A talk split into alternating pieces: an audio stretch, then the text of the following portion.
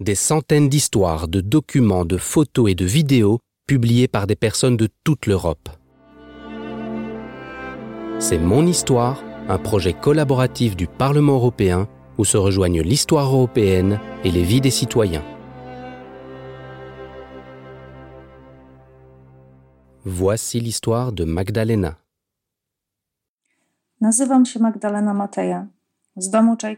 Je m'appelle Magdalena Mateja, née Tchaïkovska. Je suis mariée, mère de famille. Je travaille à l'université, où je fais de la recherche sur les médias et la communication.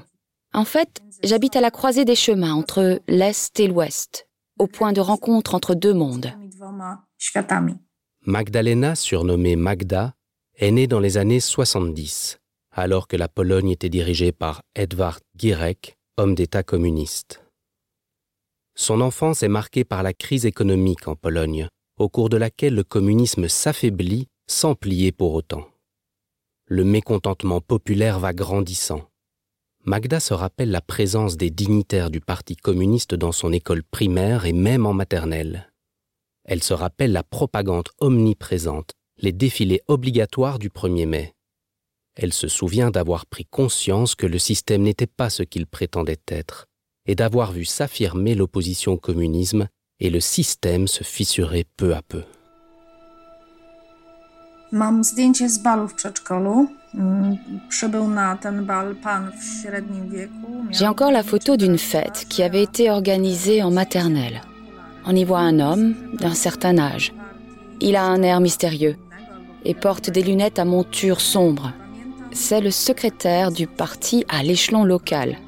Je me rappelle que des personnes comme lui étaient présentes à l'école à diverses célébrations, surtout les défilés obligatoires du 1er mai dans la petite ville d'à côté.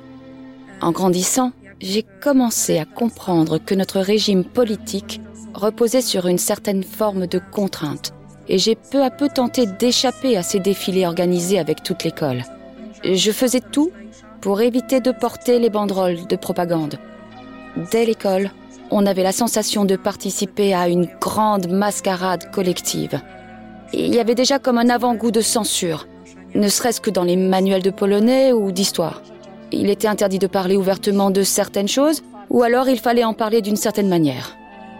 Le massacre de Katyn où l'armée soviétique a abattu des milliers d'officiers de l'armée polonaise et une partie de l'élite polonaise de l'époque faisait bien sûr partie des sujets tabous et pourtant, l'information réussissait à nous parvenir parce que des journaux clandestins circulaient dans les écoles et les internats. À Torun, on s'échangeait sous le manteau des publications interdites.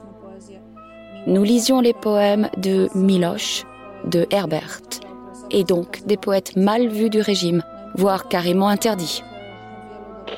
Mon père écoutait Radio Free Europe à la maison.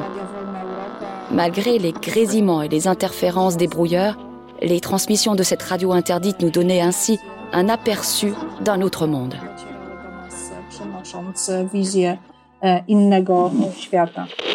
Les années 80 sont marquées par la pénurie d'articles de première nécessité dans les magasins, les longues files d'attente pour acheter à peu près tout, les cartes de rationnement pour la nourriture ou pour les chaussures. Magda se rappelle aussi les élans de solidarité, la débrouillardise et la générosité, les colis de nourriture qui arrivaient de l'Ouest et qui permettaient à la population de survivre.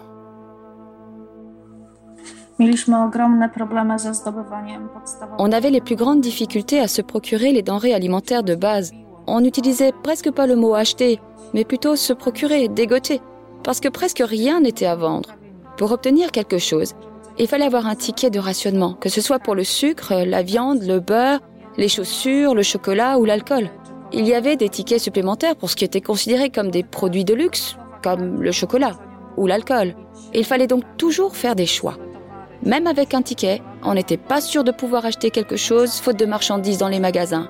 En plus, la viande ou la charcuterie que l'on vendait dans les magasins était de mauvaise qualité. Il fallait faire la queue, parfois toute la nuit, en espérant qu'il y aurait bien une livraison de marchandises. Et on craignait que de toute manière, il n'y en ait pas pour tout le monde. Dans ma famille, nous avions la chance d'avoir un verger. Mon père apportait en catimini des cagettes de fruits aux vendeuses des épiceries, qui lui vendaient en contrepartie différents produits en sous-main. ces produits étaient considérés comme un signe de gratitude. Il fallait faire pareil pour se trouver des meubles ou du carrelage. Les gens se démenaient pour trouver un moyen de se procurer un frigo ou pour équiper un logement. Je me rappelle aussi les colis de nourriture qui nous parvenaient de l'Ouest, surtout pendant l'état de siège. Ils étaient distribués dans les paroisses. C'est là que j'ai fait pour la première fois l'expérience de la solidarité européenne. On recevait de l'huile, du lait en poudre, des conserves, des biscottes, de la farine.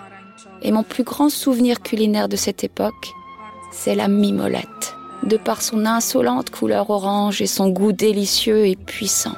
Elle avait une consistance fantastique et on pouvait la couper facilement. À l'époque, tous les fromages de Pologne, pour autant qu'on en trouve, avaient le même mauvais goût et la même consistance. La mimolette était totalement différente. C'était comme le signe que la vie qu'on vivait n'était pas une fatalité.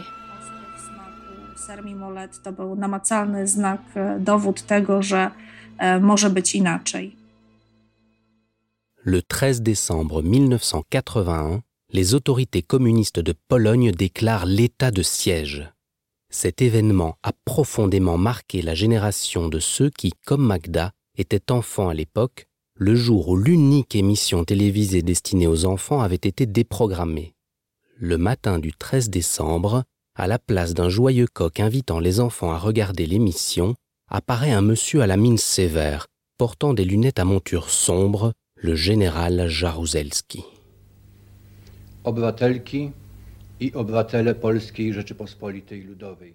Citoyennes et citoyens de la République populaire de Pologne, c'est en tant que soldat et chef du gouvernement polonais que je m'adresse à vous aujourd'hui. J'ai à vous parler de sujets de la plus haute importance. Notre pays se trouve au bord de l'abîme. Ce que nous avons bâti au fil des générations, cette patrie polonaise que nous avons construite à partir de ses cendres, est sur le point de s'effondrer.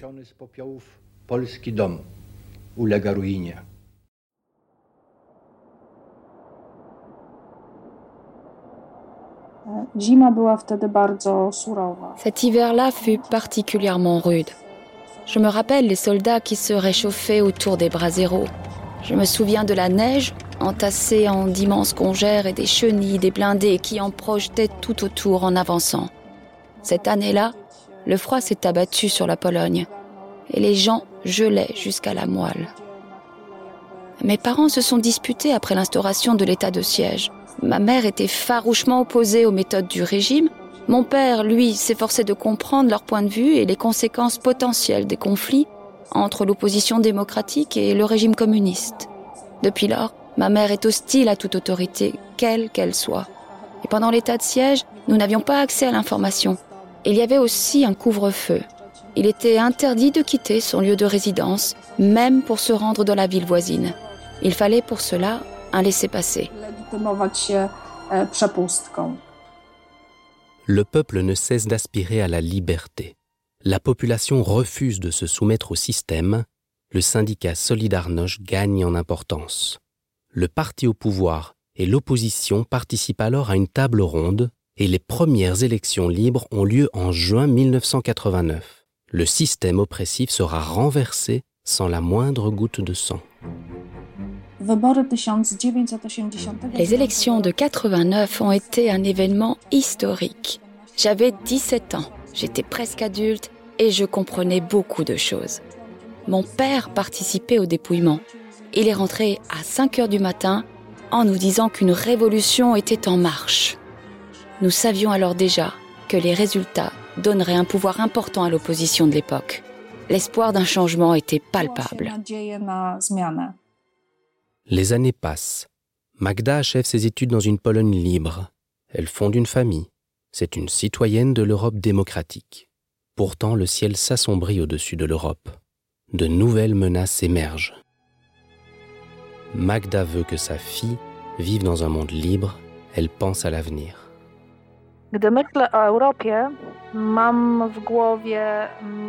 Je repense au mythe de l'enlèvement d'Europe. Zeus, qui a pris l'apparence d'un magnifique taureau, enlève la belle Europe et l'emmène dans une île lointaine. Non seulement la pauvre Europe est effrayée, mais son visage trahit aussi tout un éventail d'émotions. Il en va de même aujourd'hui pour notre continent. Il renferme de multiples contradictions, intrinsèquement liées et interdépendantes. Jamais l'Europe ne se rend. Et un autre tableau illustre aussi cette force. C'est la liberté guidant le peuple de Delacroix. Là, on y voit une représentation féminine de la lutte. La liberté prend le visage d'une femme. L'Europe est une femme, et les femmes sont l'espoir de l'Europe. Les femmes sont l'avenir de l'Europe, car elles sont déterminées, polyvalentes, audacieuses, travailleuses, aptes à communiquer. Les femmes sont des rebelles, elles veulent l'émancipation et l'égalité.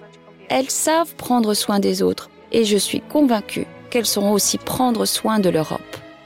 Mais j'ai peur que nous perdions, après 30 années de liberté, ce que nous, Polonais, avons tant appelé de nos voeux, et que ce soit la fin de la démocratie et le retour des tensions et des conflits, de l'inquiétude et du mensonge. L'Europe est pour moi un havre de sécurité, un phare dans la nuit, le bastion de nos valeurs. Je lui suis reconnaissante de m'apporter la paix et la sécurité, de veiller à ma santé, de m'ouvrir les portes de la culture et de m'offrir une éducation de qualité. En Pologne, nous nous trouvons à l'heure actuelle à mi-chemin entre l'Est et l'Ouest.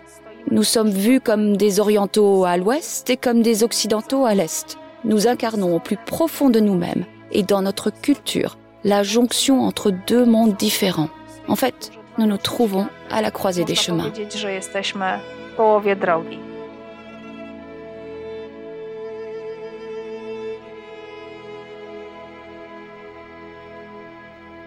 C'était Mon Histoire, un projet mené par le Parlement européen en coopération avec des citoyens de toute l'Europe.